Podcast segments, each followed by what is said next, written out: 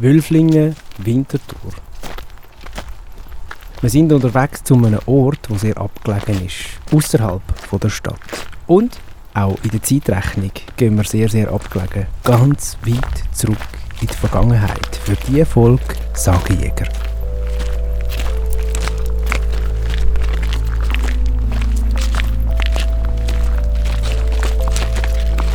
Wir reden über Raub, über Herrschaft, über das Foltern und über Gefängnis, unter anderem. Der Andi Wurschläger und ich, der Simon Bergins.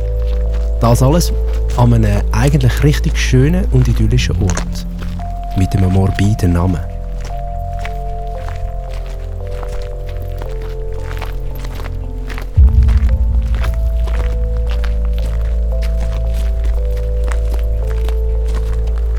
Also, da wären wir übrigens im Totentäli. ist doch noch die ein oder andere Stege. Das Totentäli. Jetzt im Herbst 2021 dominiert das farbige Herbstlaub. Ein Naturschutzgebiet. Wir sind auf einem Spazierweg, wo über Natur die beiden Winterthurer Stadtteile Dös und Wülflingen miteinander verbindet. Ähm, was man weiß, ist, dass da früher vor 13.000 Jahren mal ein Gletscher durch ist, also der Bodenseegletscher, bis ins Rumstal hindern. Und wo dann der Gletscher langsam vor sich hergeschmolzen und weggegangen ist, hat man dann irgendwann gesagt, irgendwie sprachlich leitet sich das dann irgendwie ab vom trockenen Land, trockenen Fluss und darum Totenteile.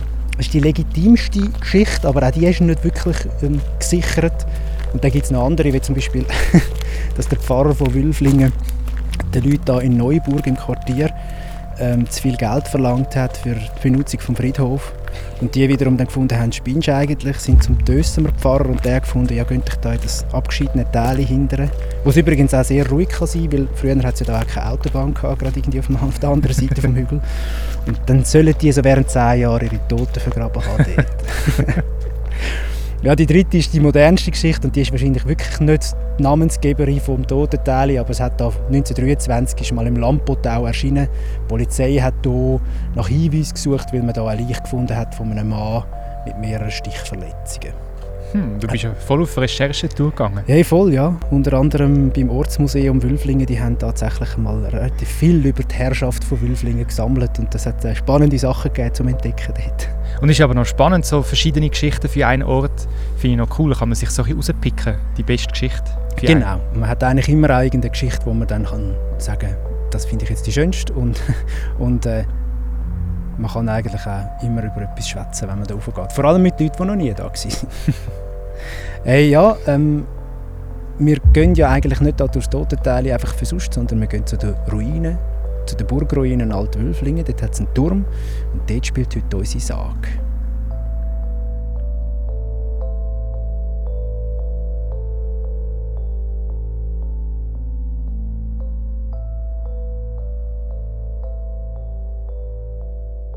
Auf Altwülflingen hat als letzter Bewohner der Raubritter Graf Hugo gelebt. Seine Frau ist von Multberg beim heutigen Pfungen gekommen aus edlem Haus. Sie hat aber all das, was der Hugo gemacht hat, nicht mehr vertreibt und ist vor Kummer gestorben.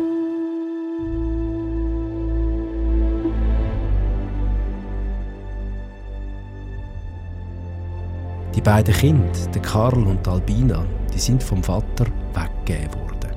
Der Karl, der Sohn, der ist zum Hugo sein Bruder ins Kloster Bodmann am Bodensee gekommen. Er hat dort eine Klosterschule besucht. Albina, die hat auf der anderen Seeseite ihres Zuhause gefunden. Der Karl hat seine Schwester aber viel besucht. Mit dem Ruderboot ist er über den See gerudert. Und da ist er das eine Mal von einem Sturm überrascht worden. Die Albina hat bettet und geschworen, wird der Brüder gerettet, dann geht sie als Dank das Leben lang ins Kloster und widmet sich voll und ganz dem christlichen Glauben. Wie durch ein Wunder hat der Karl den Sturm überlebt gerettet vom Fischer Martin und gesund gepflegt von der Fischerstochter, der Angelika.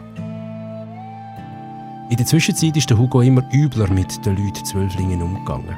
An einem Sonntag im Mai hat er sogar das ganze Dorf überfallen, wo gerade alle im Gottesdienst waren. Durch das Geschrei der Ritter sind die Leute aus den Kielen rausgestürmt, haben am Friedhof die eisigen Kreuze genommen und haben gegen den Hugo und seine Schergen gekämpft, bis die Räuberbande tot war. Alle Dorfbewohnerinnen und Dorfbewohner, die umgekommen sind bei dem Kampf, sind auf dem Friedhof begraben worden. Und man hat wegen ihnen auch ein paar Trauerweiden gepflanzt. Der Hugo und seine Räuberbande die hat man aber schon auf dem Schlachtfeld verscharrt. Und obendrauf haben die Wülflingerinnen und Wülflinger eine Linde gepflanzt.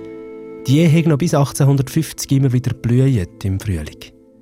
Die Burg Altwülflingen ist verbrannt und zerstört worden. Und seitdem hat man Zwölflingen all Jahr am ersten Sonntag vom Mai gefeiert. Dorfjugend vor allem. Und zwar genau dort, wo der Tyrann Hugo erschlagen worden ist. Eine prächtige Tanne, die mit Blumen geschmückt worden ist, ist dann auf dem ehemaligen Schlachtfeld aufgestellt worden. Maientrunk hat man dem gesagt.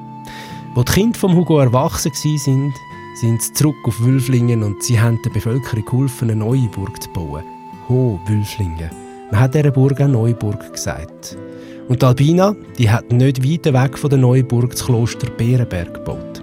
Der Karl hat Angelika geheiratet, Tochter vom Fischer vom Bodensee. Und weil deren ihre Brüder auch mitgekommen ist, hat der Karl für seinen Schwager die Mühle gebaut, unten an der Tös. Und weil er ein Hartmann war vom Bodensee, hat man dieser Mühle Bodmanns oder Bodmer Mühle gesagt. Und damit ist bei der Mühle das Geschlecht der Bodmers gegründet worden.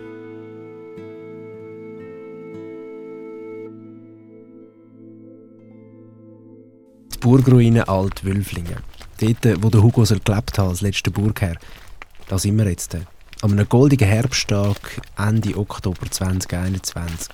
Farbiges Laub umgibt den grauen Turm. Und friedlich, aber gleichzeitig auch majestätisch steht er da. Er hat all die Jahrhunderte überlebt. So, jetzt sind wir endlich oben. Magst du noch? Knapp. es geht. okay. Ähm, wir stehen jetzt vor dem Turm der ist äh, 17 Meter hoch. Er ist sehr neu renoviert, erst vor drei Jahren eingeweiht worden. Mhm. Er hat äh, eine Breite von 7 x 7 Meter und offenbar 2 Meter dicke Mauern. Wow. Ja, und er ist wirklich schön hergerichtet worden. Es ist ein sehr beliebtes Ausflugsziel. Und ich glaube, wenn wir jetzt dort würden gehen, dann würden wir uns wahrscheinlich recht wie Landvögel fühlen oder so. Das finde ich eine gute Idee. Gehen wir mal schauen? Gehen wir rauf, ja. Also machen wir.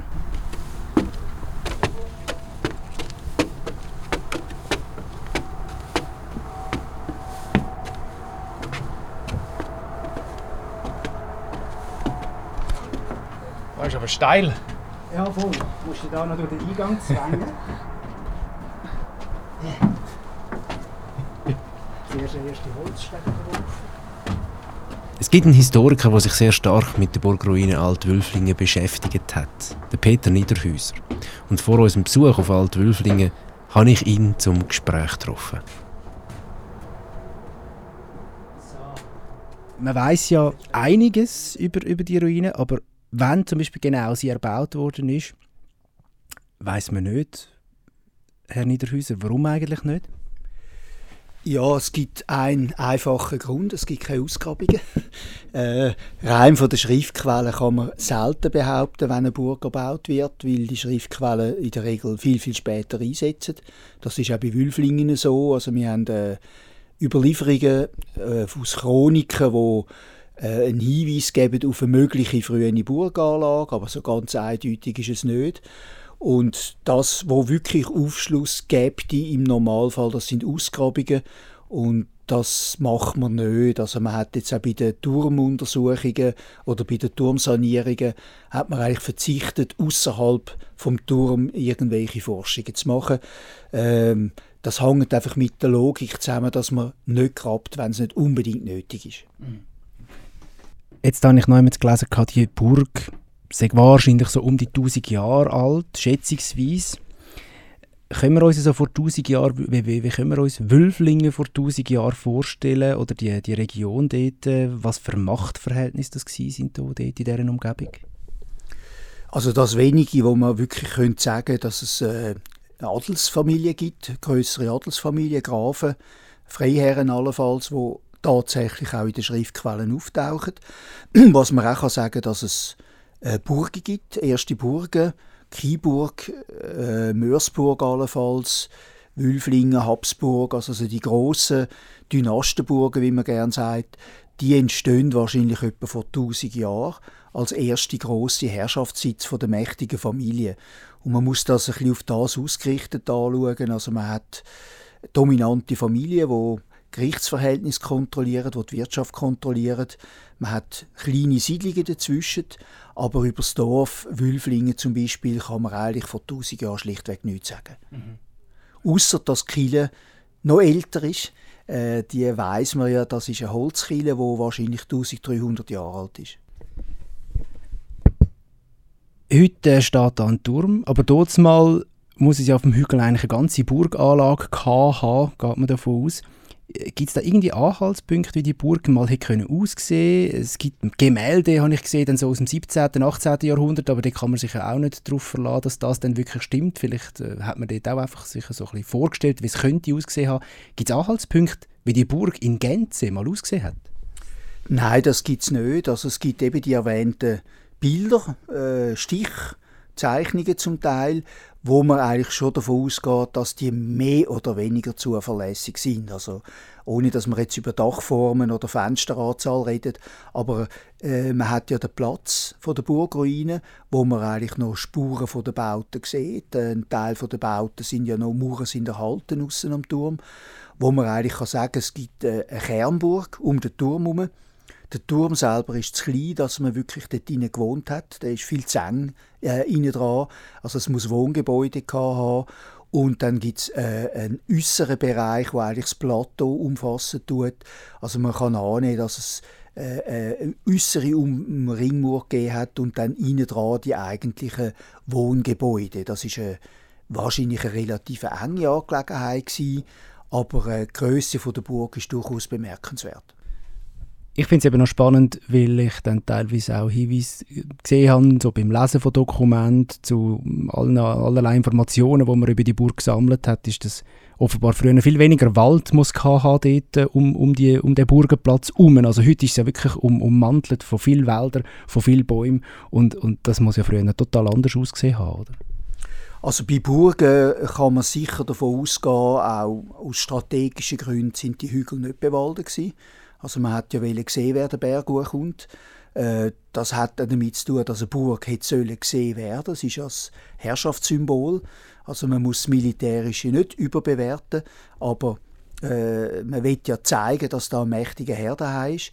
Und dazu kommt, dass natürlich äh, eigentlich ein äußerer Bereich von der Burg ist unten bei den Tös also der Mühle und ein Gutsbetrieb haben dazugehört. Und das geht ja gern vergessen, dass eben Burgen ja auch Wirtschaftskomplex sind.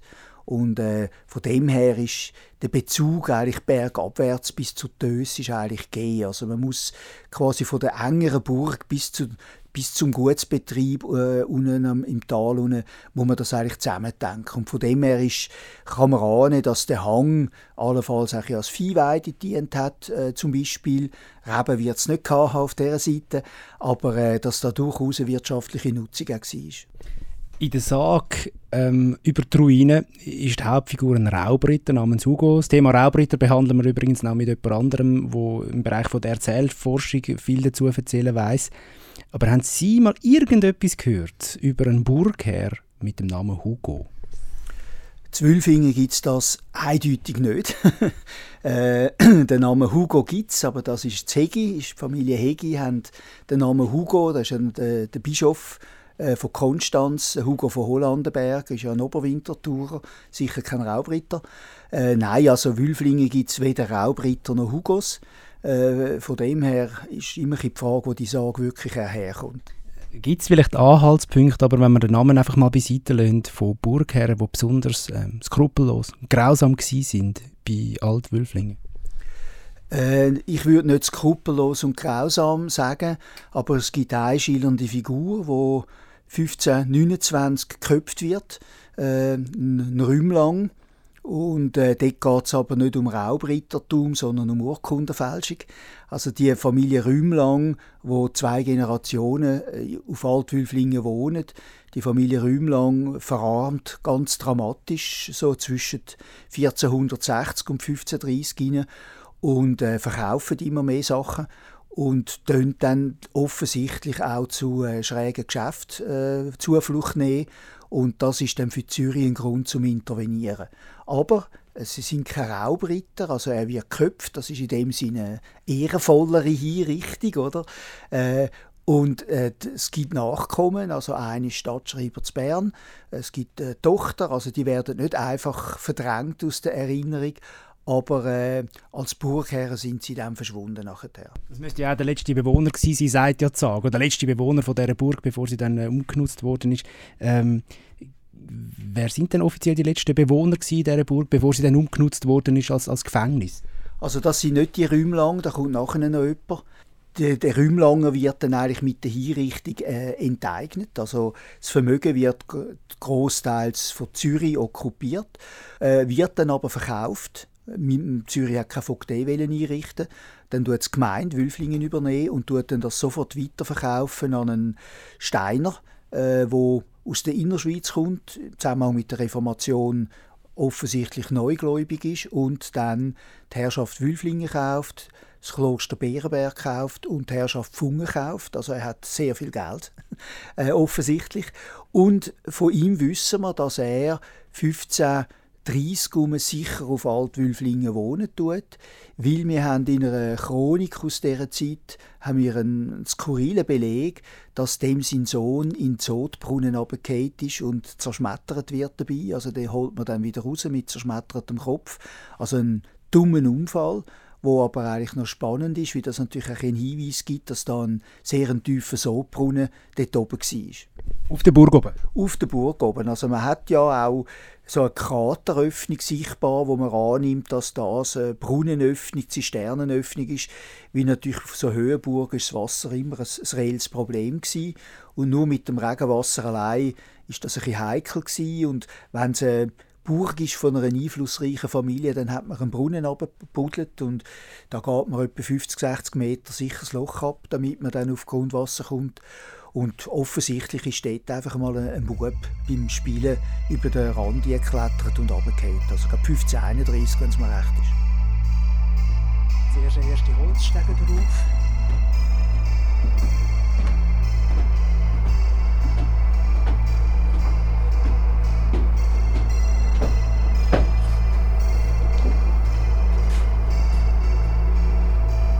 So, da jetzt dann schon so ein bisschen Höhlen. Wow. Jetzt sind wir im Turm rein. Jetzt hat es hier Metalltreppen drauf. Natürlich ist die früher nicht da gestanden, wo man da noch geherrscht hat, aber man sieht noch so die Schiessscharten und die Gucklöcher da schön in herbstlichen Wald raus. Ja, und krass ist, der Turm sieht von außen recht mächtig aus, aber wenn man drin ist, ist er recht klein, Mega. weil halt die Mauern zwei Meter breit sind. Mega, ja.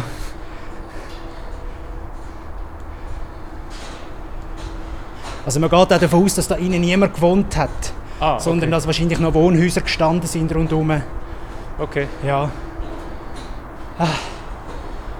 So. Wow. Nicht schlechte Aussicht. Hä? Da hast du dann eigentlich so die ganze Herrschaft überblickt.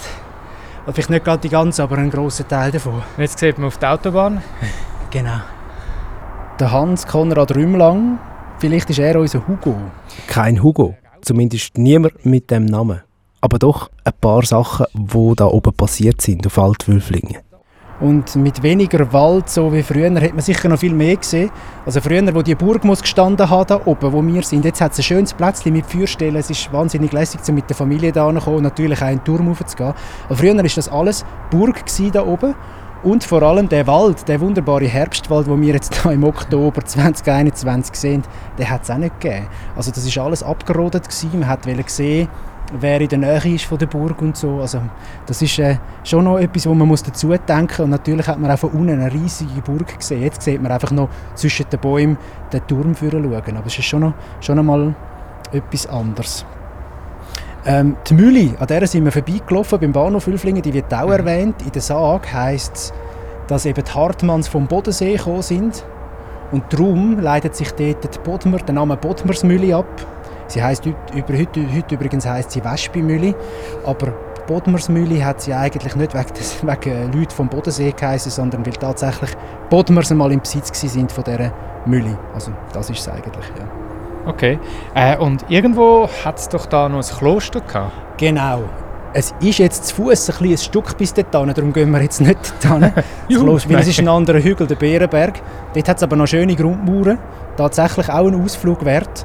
Und es heisst ja, dass die Tochter vom Raubritter Hugo dort das Kloster quasi, um sich zum auch wieder ein gut, Wiedergutmachung betreiben, das Kloster dort gegründet hat. Das stimmt so aber auch nicht.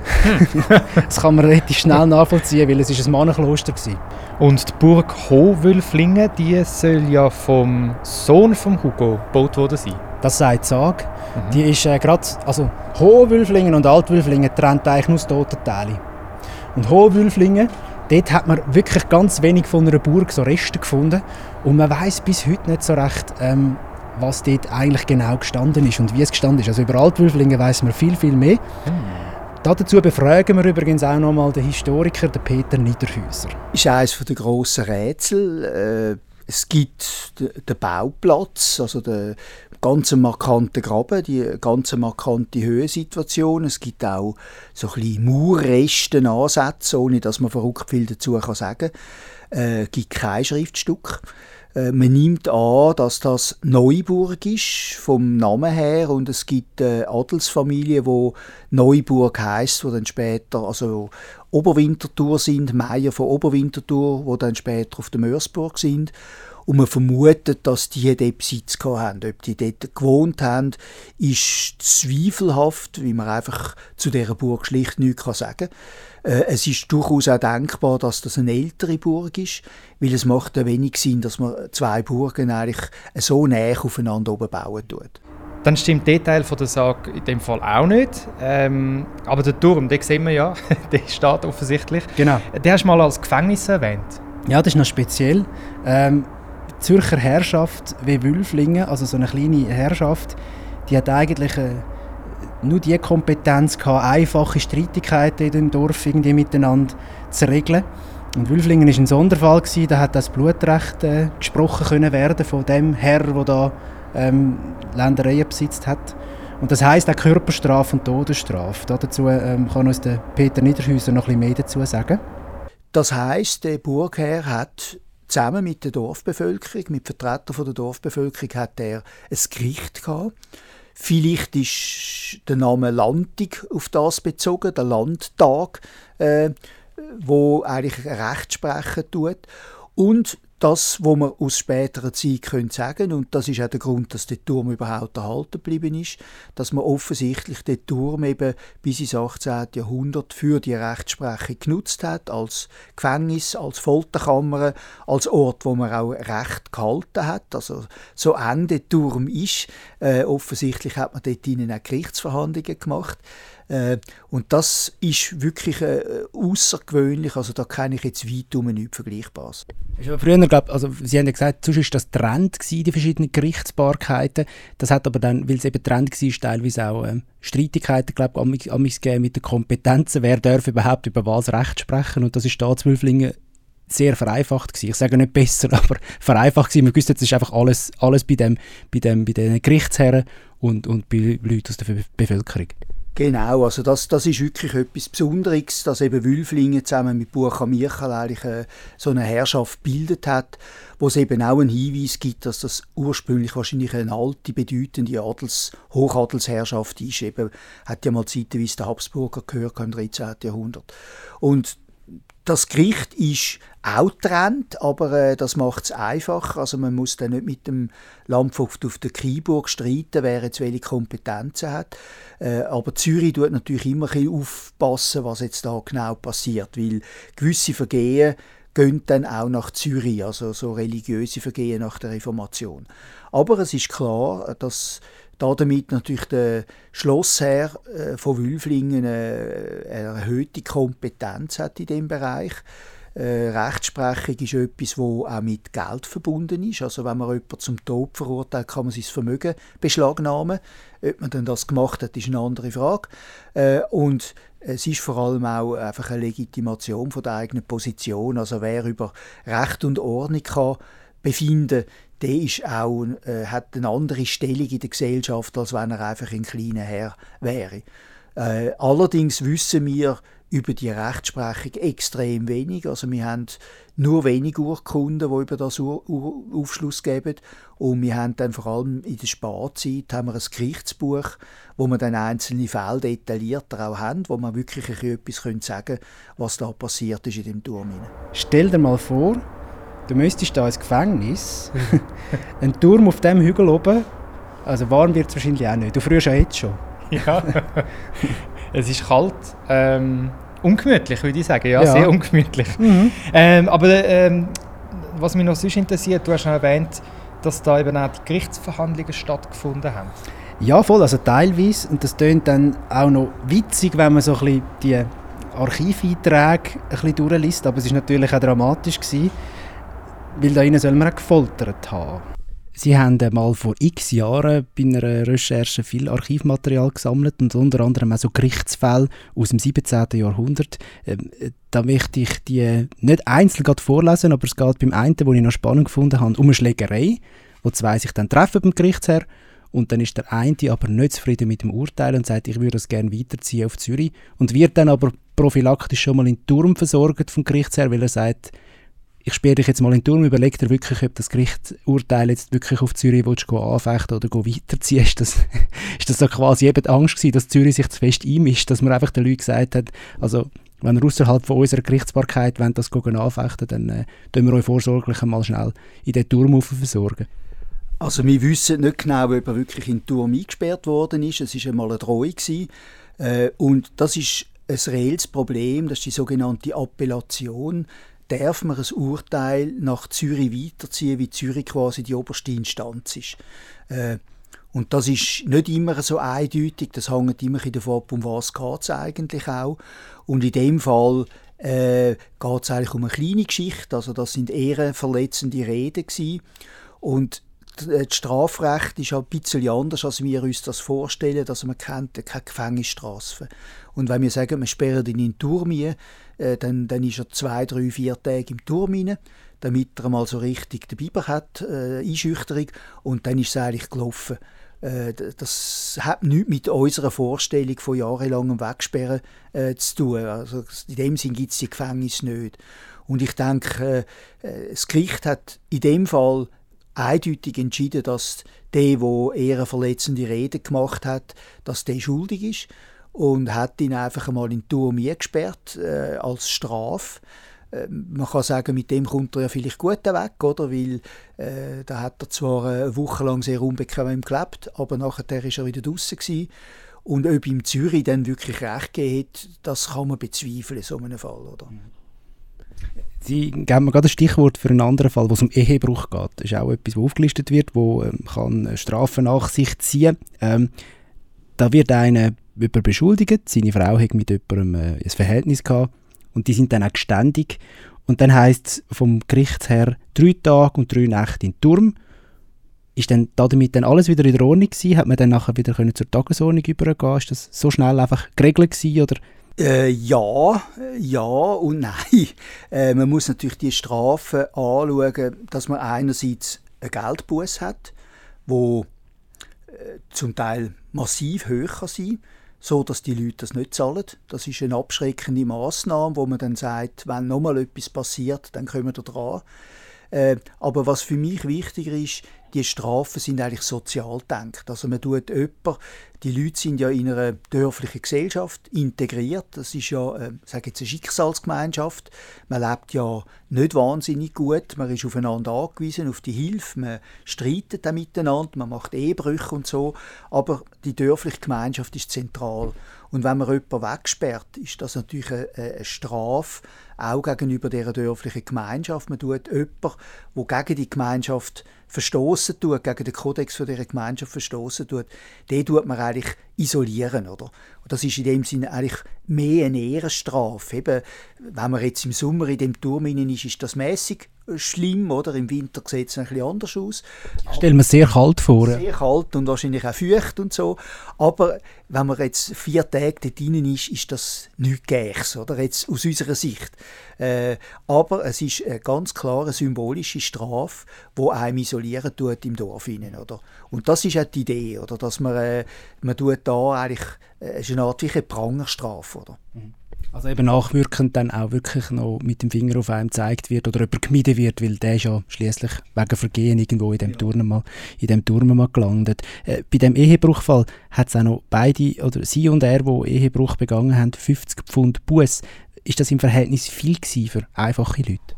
Das ist sehr viel gewesen. Also das ist äh, jetzt nicht, nicht gerade das Jahresgehalt, äh, so, ich würde sagen so der Lohn von mehreren Monaten von einem einfachen Handwerker. Also ein, ein normaler, einfacher Dorfbewohner kann das nicht zahlen. Äh, in der Regel hat man ja nicht flüssig Geld, sondern das ist im, im Land und im Haus angelegt und die Leute haben relativ bescheiden gelebt. Äh, ich weiß jetzt im Detail nicht, was jetzt die soziale Position war von dieser Person, aber 50 Pfund äh, ist eine Strafe, die sehr hoch ist. Weil in der Regel tut man eigentlich kleine Strafen aussprechen. Da geht es nicht darum, jemanden als Armenbrot zu bringen, sondern es geht darum, eben demonstrativ zu zeigen, dass man einen Fehler gemacht hat. Oder? Und die 50 Pfund Buß, die sind wahrscheinlich nie gezahlt worden. Da hatten damals andere Leute müssen dafür bürgen.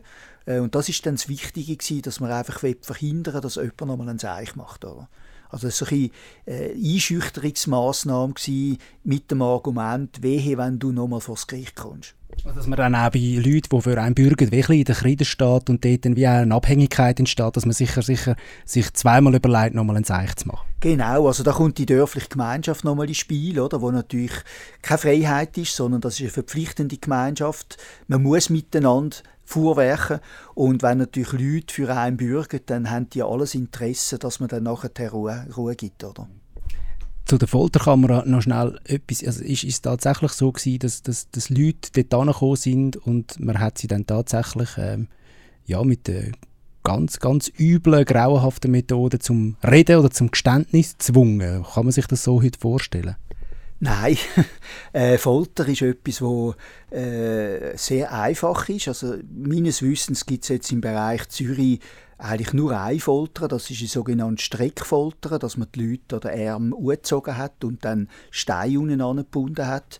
Äh, ein Stein, zwei Steine, drei Steine oder Gewicht, dass man sie so gestreckt hat. Oder? Das ist äh, keine angenehme Angelegenheit.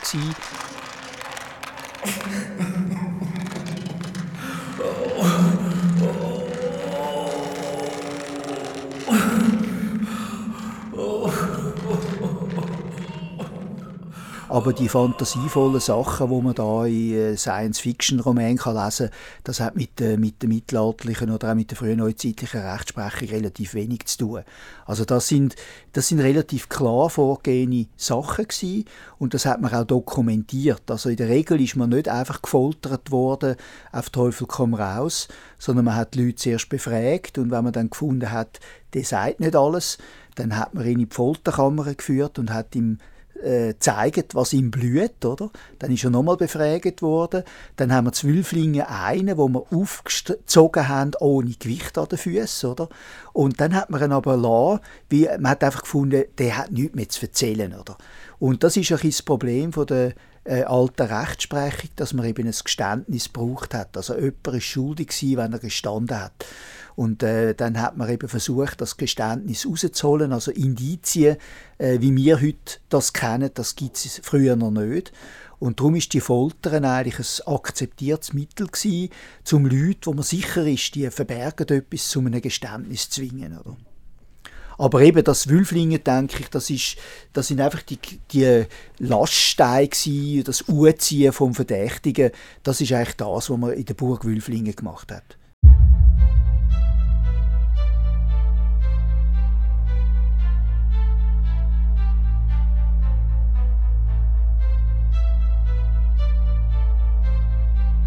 Ah ja, einfach das bisschen strecken, bis dann die beschuldigte Person eingesteht.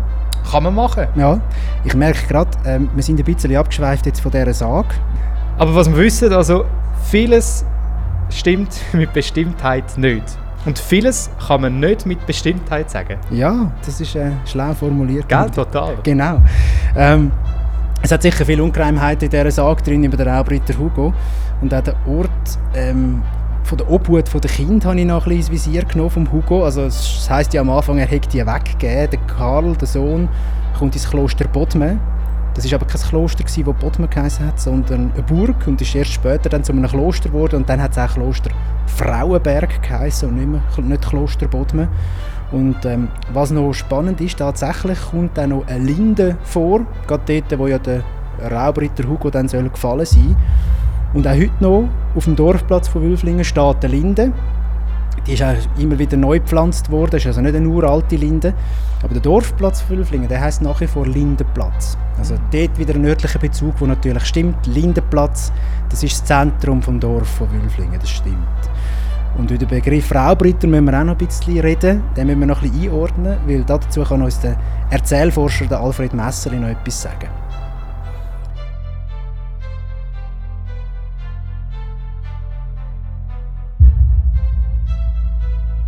Das mit den Raubrittern, das ist gar nicht so einfach.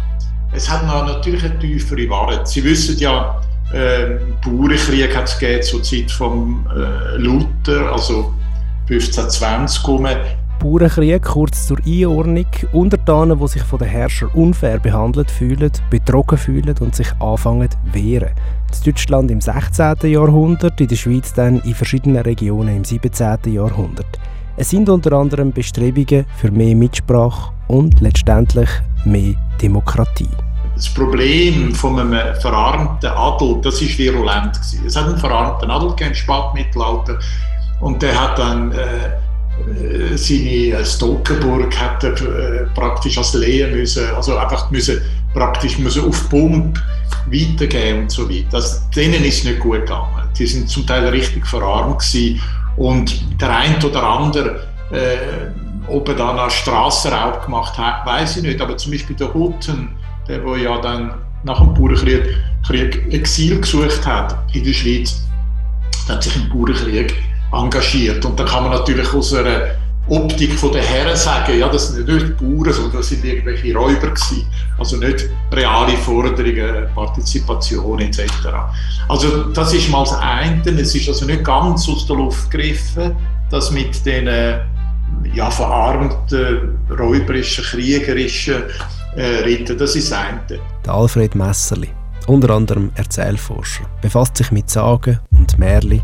Der Raubritter das sei vor allem ein sprachliches Phänomen und man kann ihn auch mit Begriff heute vergleichen. Aber mehr dazu später. Bevor wir über Raubritter reden, müssen wir vielleicht einfach mal über Ritter reden. Also der Ritter hat eigentlich ursprünglich, das hat sich dann zwar verloren, aber eine Schutzfunktion gehabt für seine Leute, oder? Und die haben ihm dafür etwas gegeben. Er hat ja nicht können auf den Acher gehen, sondern er ist auf sich müssen ertüchtigen, also Bodybuilding und stark sein und müssen den Finger abhalten. Dafür hat er die Zehnte bekommen, beziehungsweise Kila hat es bekommen, ähnlich, die hat bettet für Seelenheil, hat auch nicht können arbeiten, also dann später so die verschiedenen Mönchsgemeinschaften haben das nicht können arbeiten, dann haben sie das Zehnte bekommen. Das war in sich eine Logik gewesen. Bei uns gibt es ja auch Logik. Also, ich meine, ich muss jetzt nicht unbedingt ein Linker sein und sagen, äh, wenn man in der Schweiz ist, unser Wohlstand ist ja nur möglich, durch die Ausbeutung von der dritten Welt, also von Afrika etc. etc., dass wir also äh, Kaffee viel zu billig kaufen und so weiter. Das finden wir selbstverständlich, wie damals Twitter das selbstverständlich gefunden hat. Und in 50 Jahren werden wir jetzt heißen, es ist so eine wahnsinnige Gesellschaft in der Schweiz, über ihren Reichtum und ihren Wohlstand. Das sind alles so ein bisschen Optiken, oder? Das sieht man immer anders später. Für Ritter und für den Adel ist es in der Aufklärung schwierig geworden. Und jetzt gibt es einen Widerstand, wir reden vom Bauernkrieg und so weiter. Und in diesen Bauernkrieg, Münzer und so weiter, haben Predigten geführt, haben gesagt, das Britterpack, das sind äh, Pulisek, die arbeiten nichts, wir müssen ihnen die Zehnte geben und so weiter. Die rauben uns. Also dort sind die Begriffe schon gekommen. Das heißt, es ist auch dann undeutig im Grunde auch. Oder? Jetzt ist der edle Ritter ist plötzlich statt dann auch gesagt, der Hosen und ist ein Raubritter. Oder? Einfach weil sich der politische Kontext einfach geändert hat. Der Ton wird raucher für die Ritter. Sie werden vielleicht weniger so zu richtigen Räuber und vielleicht mehr so zu Schmarotzer oder so dargestellt. Also die, die nichts arbeiten, aber quasi einfach immer Geld bekommen für ein bisschen Held spielen oder so ein bisschen symbolisch noch so den Beschützer spielen. Es ist aber natürlich nicht ausgeschlossen, dass es auch Ritter gegeben hat, die sich mehr genommen haben, als ihnen zugestanden ist. Das sind natürlich sagen wir mal, Machtfragen, Interpretationsfragen. Ist das, was der Ritter genommen hat, Raub oder ist ihm das legitim zugestanden? Das ist das eine. oder? Das wäre mal die politische damalige oder heutige äh, Beurteilung, aber damals im politischen Kampf, das ist Rau oder nicht, das ist legitim. Und dann kann man noch ein Narrativ darüber hängen, der Raubritt, der wieder wirklich auf dem Pferd etwas wegnimmt. Das Ganze führt uns zu etwas, was wir heute noch machen. Um etwas mit Wirkung zu erzählen, bedienen wir uns bei Symbol. Früher ein Raubritter, heute sind es andere Symbole, sagt der Alfred Messerli. Also äh, das ist das Gleiche, ähm, wenn man heute modernen Kapitalismus will beschreiben, wie will man das beschreiben? Das sind hochkomplexe Systeme. Hingegen, wenn man irgendwelche Spekulanten als Heuschrecken beschreibt, die also einfliegen, einschwärmen, schwarmen, das ist anschaulich, oder? Und das Anschauliche, das Konkrete, das Bildhafte, ist, da muss man gar nicht von Symbol reden, einfach die Anschaulichkeit. Man sieht es mit eigenen Augen. So wie wenn ich es angehöre, dann sehe ich, der Ritter stirbt wirklich, der ist wie ein Strassenräuber, geht auf die Straße und, und einem äh, Schwert oder einem 17. Jahrhundert äh, seine Knarre an die Brust und, und nimmt das Gold von den Leuten, oder? Also das ist Anschaulichkeit. Hingegen das andere, äh, das kann man sich gar nicht vorstellen, oder? Man hat es gerne anschaulich. Und gerade der Raubritter ist eine anschauliche Form für, sagen wir mal, äh, Umlagerung von Gütern, um es abstrakt zu sagen. Also ist klar, der Hugo von Altwülfling hat es nicht gegeben. Und auch vieles anderes, was beschrieben ist in der Sage, stimmt nicht. Auch wenn doch vieles mit örtlichem Bezug so doch auch stimmt in der Sage, das wollen wir schon auch nicht unter den Teppich wischen. Aber wahrscheinlich ist die Sage über den Hugo von Wülflingen erzählt worden, weil man sowieso mit den Gerichtsherren oder mit den Herrschenden nicht zufrieden war. Darum zum Beispiel auch der Begriff vom Raubritter.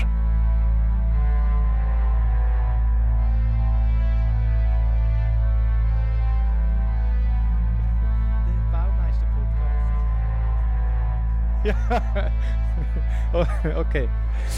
Komm, wir schauen noch ein bisschen übers Land raus und stellen uns vor, wir wären die Burgherren von Altwülflingen. Und hoffen, es ergeht uns aber nicht so wie am Raubritter Hugo oder äh, dem geköpften Hans Konrad Rümlang, der da drinnen gewohnt hat. Ja, oder wie denen, die da gefoltert oder inhaftiert sind.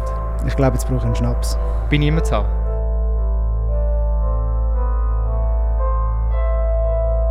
Diese Folge Sagejäger ist vor allem möglich gewesen, dank der Mithilfe von Peter Niederhäuser, Alfred Messerli und dem Ortsmuseum Wülflingen. Speziellen Dank dort an Roland Herter.